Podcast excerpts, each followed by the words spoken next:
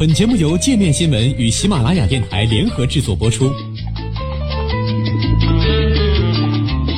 界面新闻五百位 CEO 推荐的原创商业头条，天下商业盛宴尽在界面新闻。更多商业资讯，请关注界面新闻 APP。抛售美债买黄金，俄罗斯为美俄交恶做最坏打算。虽然现在的白宫有一位似乎希望与俄罗斯改善关系的美国总统，但俄总统普京仍在悄悄为俄美关系可能进一步恶化做准备。今年以来，俄罗斯一直在快速抛售所持美国国债。三到五月间，俄罗斯持有的美国国债规模减少了八百一十亿美元，约占其所持总额的百分之八十四。四月时，美国十年期国债收率曾短暂站上百分之三，为二零一四年以来首次。俄罗斯的突然抛售可能正是背后的原因之一。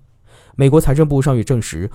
俄罗斯持有的美债规模已从2017年12月时的920亿美元降到了现在的149亿美元，已不在美债三十三大主要持有者之列。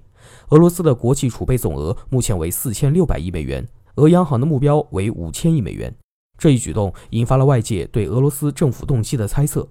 考虑到外部制裁下的俄罗斯出口眼下基本处在瘫痪状态，一种理论认为这是俄罗斯对美国制裁的报复。但分析人士指出，由于美债规模庞大，此举造成的破坏相对较小。另一类理论认为，这是由于俄罗斯担心美国的进一步制裁可能会导致该国持有的美债被冻结或没收，这才寻求将储备多样化。相比之下，这种理论似乎更可信。俄罗斯央行前行长杜比宁认为，此次抛售不过是对资产可能被没收这一风险的谨慎对冲，这种风险的可能性正在日渐增加。杜比宁说，俄罗斯从伊朗的经验中吸取了教训，正在将持有的美元资产兑换成其他货币资产保护储备，以防他们突然被没收或冻结。杜比宁认为，俄罗斯在抛售美元债券后，买入了欧元和日元等其他硬通货。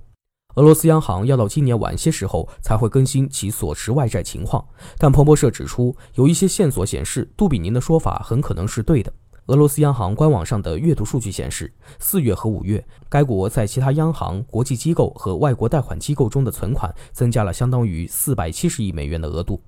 纽约外交关系委员会成员塞瑟也分析称，一国把对美国制裁的风险敞口限制在一定范围的一个显著方式就是减少外汇储备中的美元占比。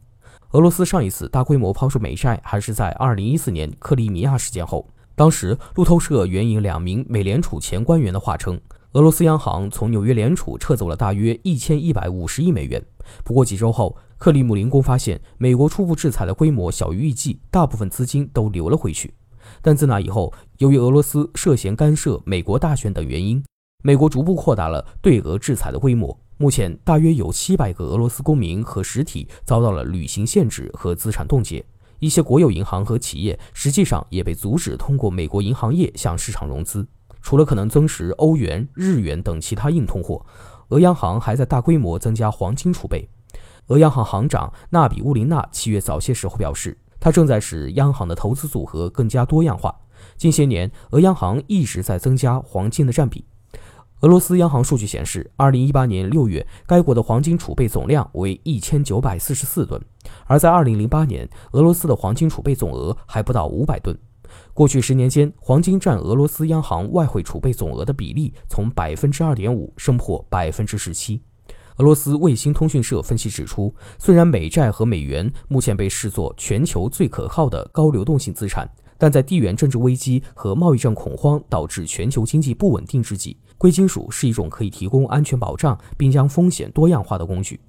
截至六月，全球无担保债务总额已达二百四十七万亿美元，约为全球 GDP 的百分之三百一十八。在这种背景下，许多经济学家将黄金视作一种可靠的保值手段，可抵抗通货膨胀和政治风险，而包括美国国债在内的债券都不能做到这一点。如果一个大规模美债持有国突然大幅抛售其所持债券，都有可能导致美债价格暴跌。分析认为，尽管黄金的流动性不如债券，但在危机发生之时，比如现有国际贸易秩序突然崩溃，在这种情况下，黄金仍可作为一种支付方式来使用。二月时，俄罗斯已经跻身全球五大黄金储备国之列。如果过去十年间的这一趋势持续下去，俄罗斯或许不久后就能在该榜单升至第三位。莫斯科经纪公司 Altegrity 分析师尼格马图林说，中长期内，俄罗斯黄金储备可能回到前苏联时期的最高纪录两千八百吨。